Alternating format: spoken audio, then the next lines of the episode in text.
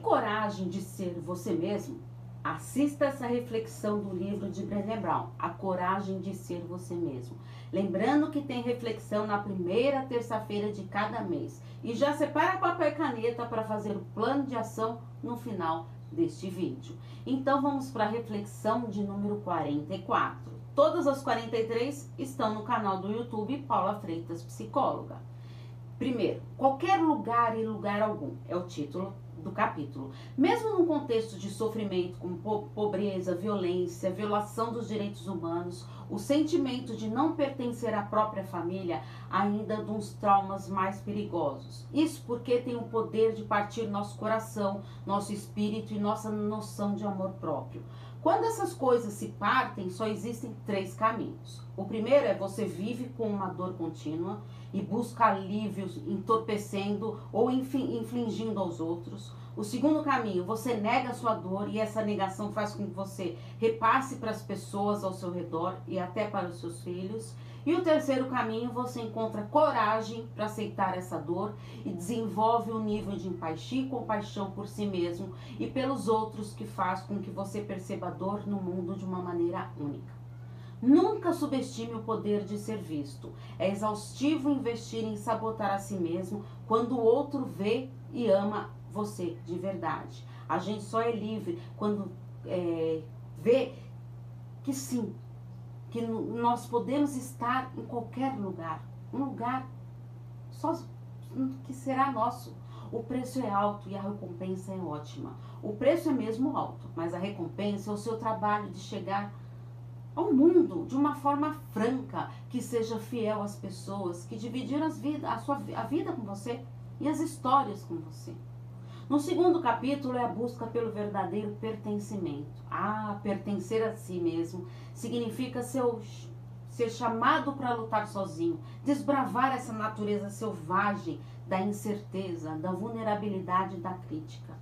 Entra aí a espiritualidade, que é reconhecer e celebrar que estamos inseparavelmente conectados uns com os outros por uma força maior do que nós, todos nós juntos que a nossa conexão a essa força e aos outros é mantida por amor e compaixão.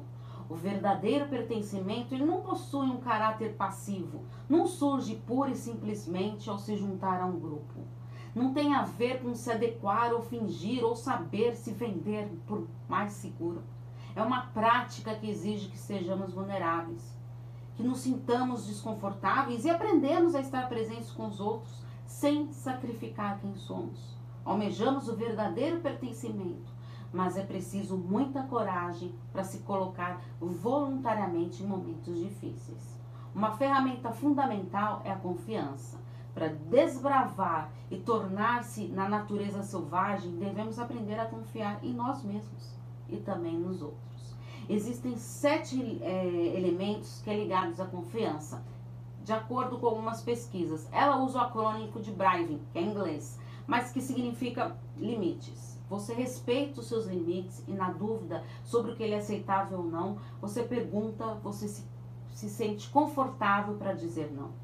A confiabilidade, você faz com que diz que vai eh, fazer, isso implica estar ciente das suas competências e das suas limitações, para que não prometa demais e não consiga honrar compromissos e conciliar as prioridades conflitantes. O terceiro é a responsabilização. Você admite os seus erros, pede desculpas e faz as pazes. Sigilo. Você não partilha informações ou experiências que não lhe pertencem. Preciso ter certeza de que minhas confidências estão a salvo e de que você não vai me trazer nenhuma informação alheia que deve ser tratada como confidencial. A integridade. Você escolhe a coragem em vez da comodidade escolhe o que é certo e não o que é divertido, rápido ou fácil. E você escolhe pôr seus valores em prática, em vez de simplesmente anunciá-los. Não julgamento. Eu posso pedir o que preciso e você pode pedir o que precisa. Podemos expor nossos sentimentos sem emitir qualquer juízo de valor. Generosidade. Você oferece a interpretação mais generosa possível às intenções, palavras e ações alheias. O verdadeiro pertencimento não é algo negociado fora de nós, é algo que carregamos aqui dentro do peito. No terceiro capítulo, ela fala do agudo solitário, que é uma crise espiritual. A magia por trás desse agudo solitário é a magia por trás de toda a arte, a capacidade de identificar a nossa dor e ao mesmo tempo nos livrarmos dela.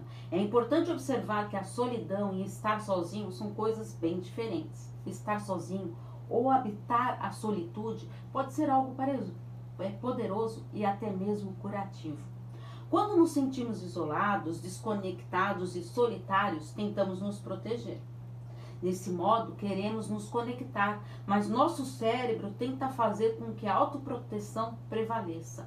E isso resulta em menos empatia, mais defensividade, mais inércia e menos descanso. Então, o agudo solitário, ele pode se mostrar num belo e poderoso lugar se conseguirmos assumir a nossa dor e partilhá-la em vez de infligi-la aos outros. No quarto capítulo, de perto é mais difícil odiar o outro. Aproxime-se. É possível odiar grandes grupos de estranhos, porque os membros desse grupo, e que por acaso eu conheço, de quem não gostam, são raras exceções.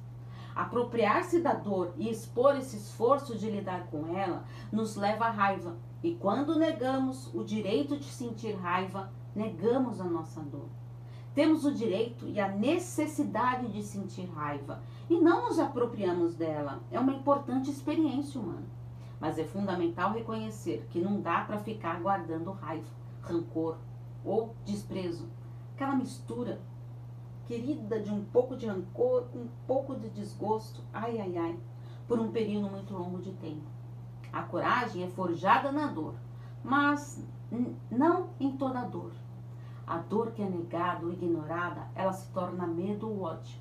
E a raiva, nunca ressignificada, ela se torna ressentimento e amargura. Olha que importante isso. Desumanizar o outro é o processo pelo qual nos tornamos cúmplices de violações contra a natureza humana, contra o espírito humano e para muitos de nós de violações contra os dogmas centrais da nossa fé. Transformação de conflitos tem a ver com criar uma compreensão mais profunda. E isso requer uma tomada de perspectiva. Como resultado, possibilita uma conexão maior, havendo ou não concordância. No quinto capítulo, bata de frente com as merdas que ouviu. Seja civilizado.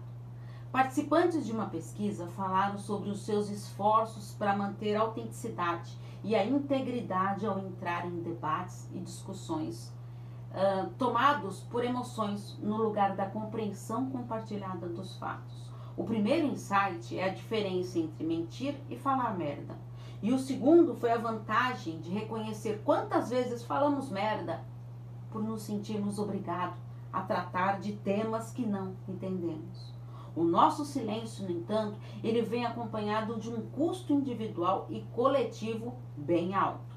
Individualmente, pagamos com a nossa integridade e coletivamente pagamos com a desagregação e pior ainda, deixamos de resolver de vez o problema.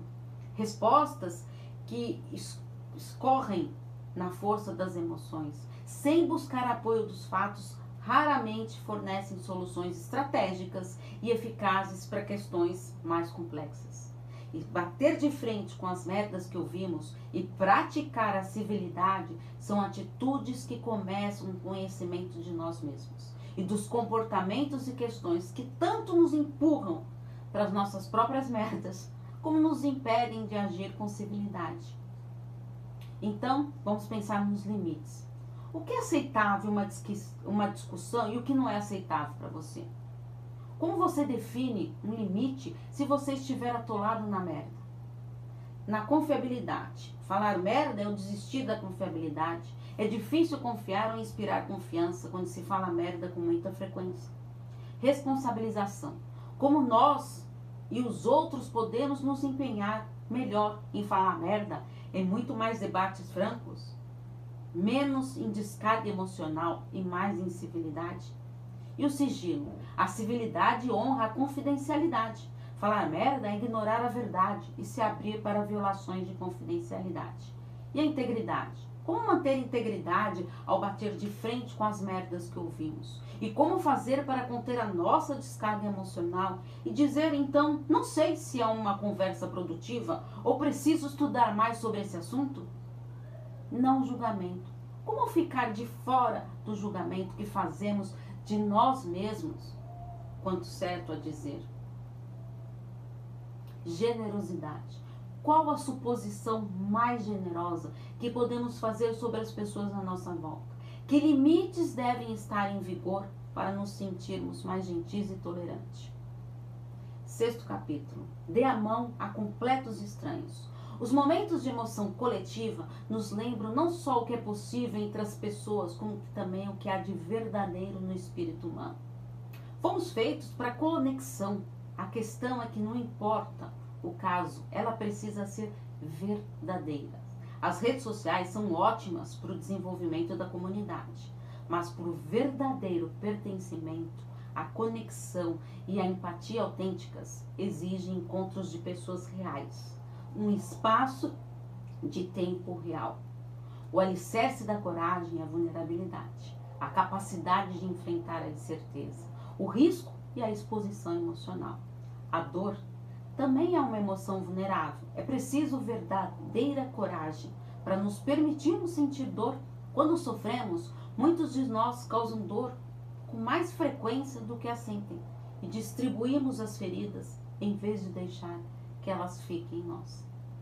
Sétimo capítulo: Costas fortes, fronte e suave, coração indomado. O jeito de fortalecer o músculo da coragem é aprendendo a colocar em prática os seus limites, aprender a definir, preservar e respeitar os limites. O desafio é se desapegar da admiração dos outros e do medo de decepcioná-los. Na confiabilidade, aprender a se expressar com transparência e não falar da boca para fora. O desafio é não exagerar nos seus esforços e nas suas promessas, só para poder agradar os outros ou provar alguma coisa a eles.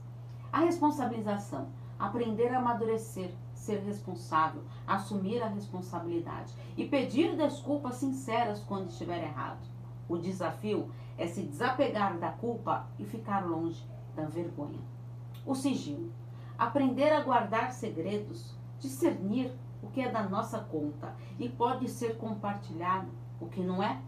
O desafio é parar de usar fofocas, a intimidade de ter um inimigo em comum e o compartilhamento excessivo para facilitar a conexão. Integridade, aprender a praticar os nossos valores, mesmo quando for desconfortável. O desafio nessas horas é escolher a coragem no lugar da comodidade. E o não julgamento, aprender a dar e receber ajuda. O desafio é desassociar a nossa identidade e a nossa fonte de autoestima do rótulo daquele que sempre ajuda e que conserta tudo. Generosidade, aprender a definir os seus limites, que nos permitem ser mais generosos nas nossas suposições alheias. Agora, o desafio é ser franco e claro com os outros sobre o que é aceitável e o que não é. Na maior parte do tempo, abordamos a vida com a fronte blindada em dois motivos. O primeiro, não estamos confortáveis com as emoções e comparamos a vulnerabilidade com a fraqueza. No segundo, as nossas experiências traumáticas nos ensinam que a vulnerabilidade é menos mesmo perigosa. Uma fronte suave, aberta, não é ser fraco, é ser corajoso, é ser uma natureza selvagem. Ufa, então agora plano de ação. Agora chegou aquela hora de você refletir com essa, nessa reflexão.